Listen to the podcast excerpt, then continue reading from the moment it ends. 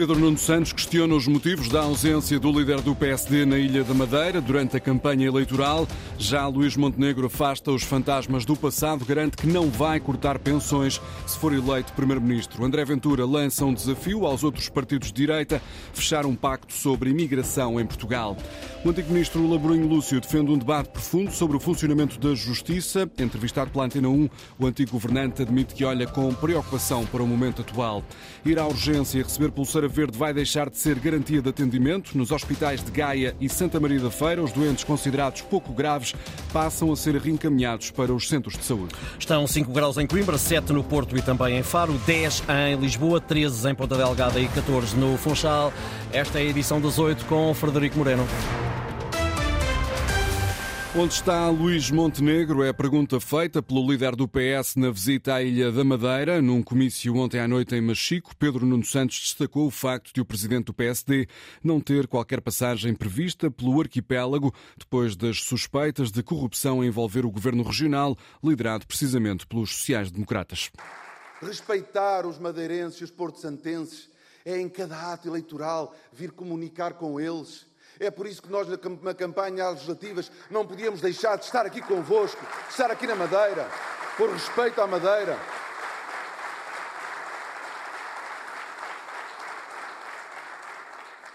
O meu principal adversário veio cá em setembro passado tentar se colar a uma maioria absoluta que nunca aconteceu mas agora que as coisas correram bem, é nem vê-lo, não quer sequer aparecer cá. Mas o problema não é o PSD Madeira ou Miguel Albuquerque, é a obrigação de estar ao lado dos madeirenses e dos porto-santenses. Essa era a sua obrigação. Pedro Nuno Santos em campanha ontem à noite pela Madeira, a destacar a ausência do líder do PSD durante esta campanha naquela região autónoma. Luís Montenegro fechou o dia de ontem na Covilhã, com um apelo ao voto útil nas eleições de 10 de março. Num comício na Universidade da Beira Interior, Montenegro insistiu na questão das pensões para garantir que não vai fazer cortes nos rendimentos dos pensionistas. Primeiro compromisso. Nós vamos, sempre que possível e na medida do possível, fazer aumentos extraordinários de maior dimensão para as pensões mais baixas.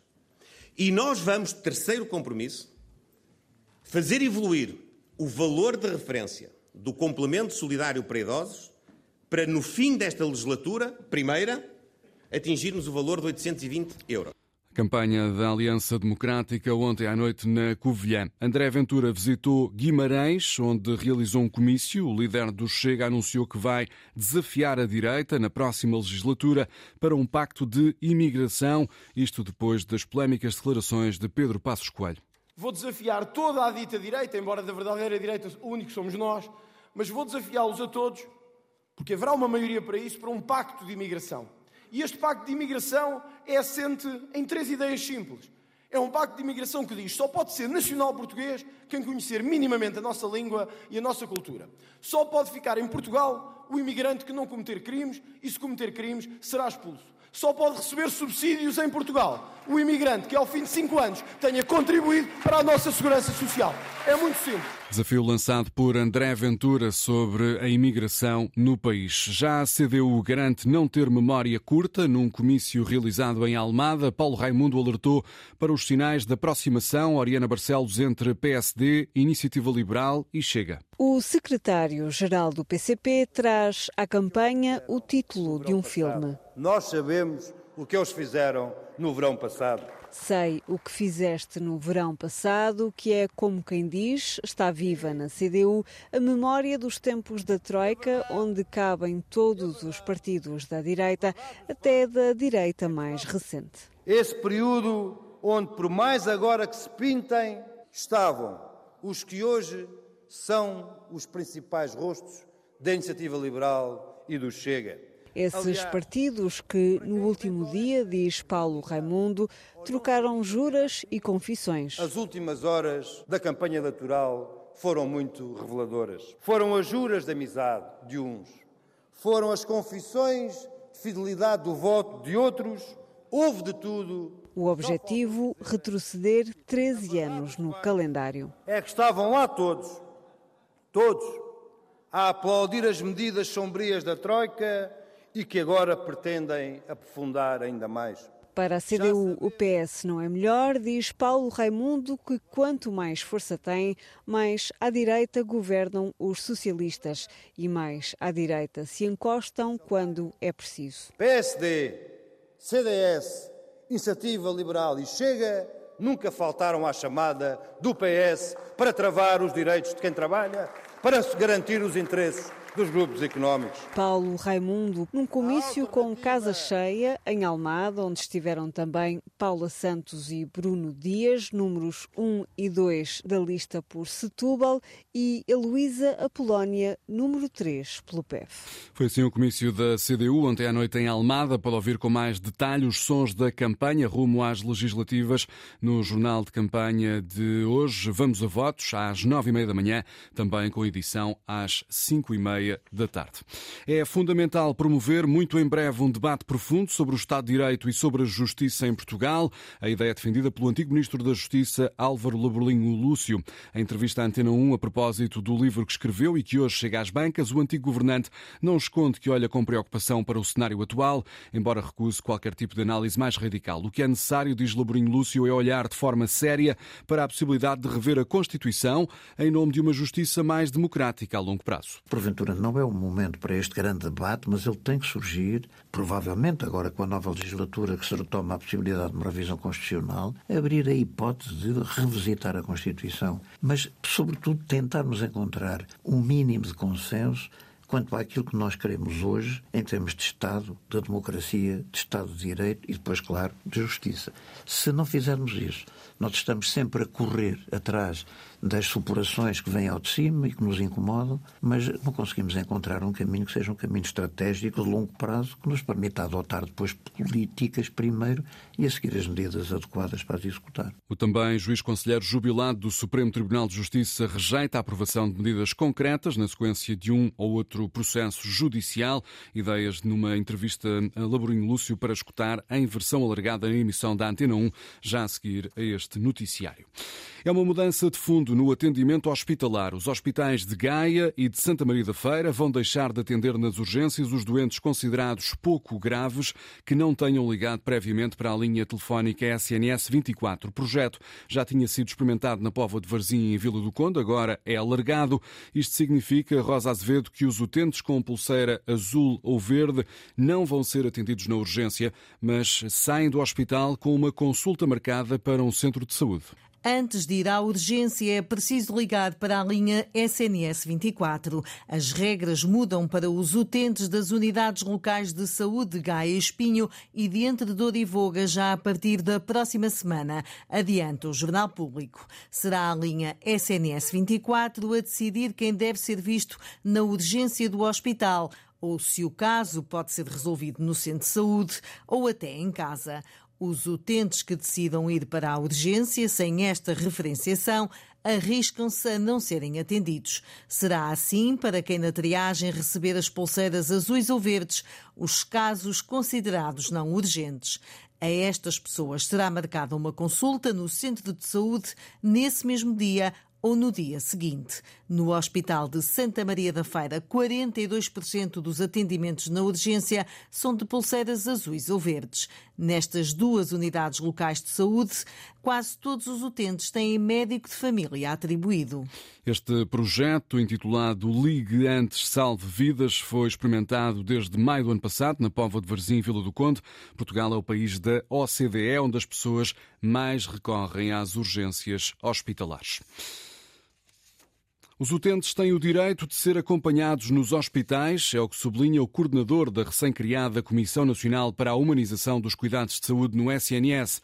Depois do caso mediático da idosa com Alzheimer que saiu do Hospital São Francisco Xavier e que acabou, por ser encontrada morta esta semana, Fernando Regateiro diz à Antena 1 que os direitos dos doentes devem ser sempre respeitados, ainda para mais em casos como este. Um juízo de princípio e de lei, de direito, é a presença do familiar.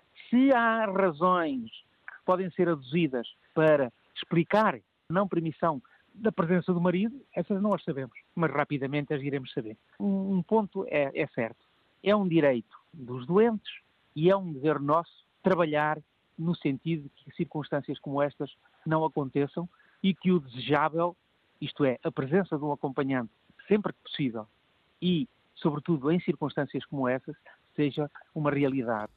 Fernando Regateiro considera fundamental a presença de um familiar, sobretudo quando falta autonomia ao doente, e admite que é importante que se investigue este caso concreto no São Francisco Xavier.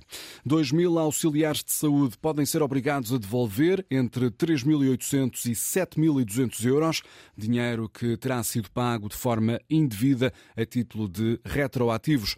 Ouvido há instantes pela Antena 1, o presidente do Sindicato Independente dos Técnicos Auxiliares de Saúde, Paulo Carvalho, diz que a devolução deste dinheiro é algo impensável. Para quem ganha o salário mínimo, ter que devolver eventualmente esses valores significa uh, um, um, golpe duro nas finanças de qualquer português que ganha o salário mínimo. Uh, e atenção, porque isto não somos nós que estamos a dizer, mas sim a ACSS que nos informou. Portanto, nós, nós, nós fizemos as demarches para com a ACSS e para com o Dr. Vitor Herdeiro, o seu, o seu presidente, eh, e, e, o que nos foi comunicado era que isso poderia acontecer. É? Aí a acontecer será muito grave. Primeiro, porque é uma machadada grave e grande nas finanças das pessoas, e por outro lado, significa que 75% dos outros profissionais não receberam esses valores. Portanto, há aqui uma disparidade enorme. Há uma dualidade de critérios na atribuição destes retroativos. Sindicato Independente dos Técnicos Auxiliares de Saúde contesta a obrigatoriedade de devolução deste dinheiro por parte destes profissionais. A Bolsa de Turismo de Lisboa vai ter este ano a maior edição de sempre, essa é a expectativa da organização. Ouvida pela Antena 1 no dia em que a BTL abre portas, Dália Palma, coordenadora do evento, lembra que 2023 foi um ano excelente para o turismo em Portugal. Isso terá consequências nesta que é a maior feira do setor. Este ano eh, podemos dizer que é a maior edição de sempre. A nossa expectativa relativamente aos visitantes é superar os dados de 2023, que foram cerca de 63 mil visitantes. Na edição passada, uh, registámos uh, 400 expositores diretos. Este ano estamos a bater os valores de 450 Bolsa de Turismo de Lisboa abre hoje ao público, pode ser visitada até domingo. A organização acredita que será a maior edição de sempre. A primeira gala Michelin, exclusivamente portuguesa, decorreu ontem à noite em Albufeira premiou aquilo que existe de melhor na gastronomia nacional. Existem agora 31 restaurantes com uma estrela Michelin e 8 restaurantes com duas estrelas. O repórter Mário Antunes registra um sentimento misto de alegria e de alguma desilusão por não ter sido desta que um restaurante português atingiu as três estrelas Michelin. Ainda não foi desta, mesmo numa gala totalmente nacional, a primeira do Guia Michelin, dedicada em exclusivo à restauração portuguesa. Até aqui era um guia ibérico. Ainda não foi desta que o país saboreou as três estrelas Michelin, o galardão máximo atribuído pelo guia icónico e que o faz desde 1910.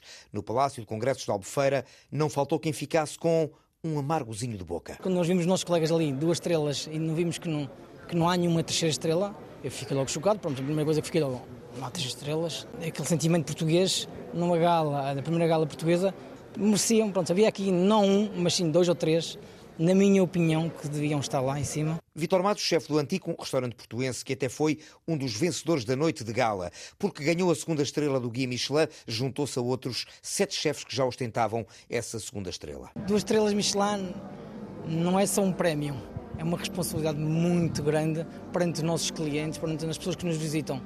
Isto quer dizer que não podemos parar aqui e que temos que subir mais Claro que as três estrelas seria completamente impensável, já duas estrelas é impensável na minha cabeça, mas de facto é pensar sempre mais.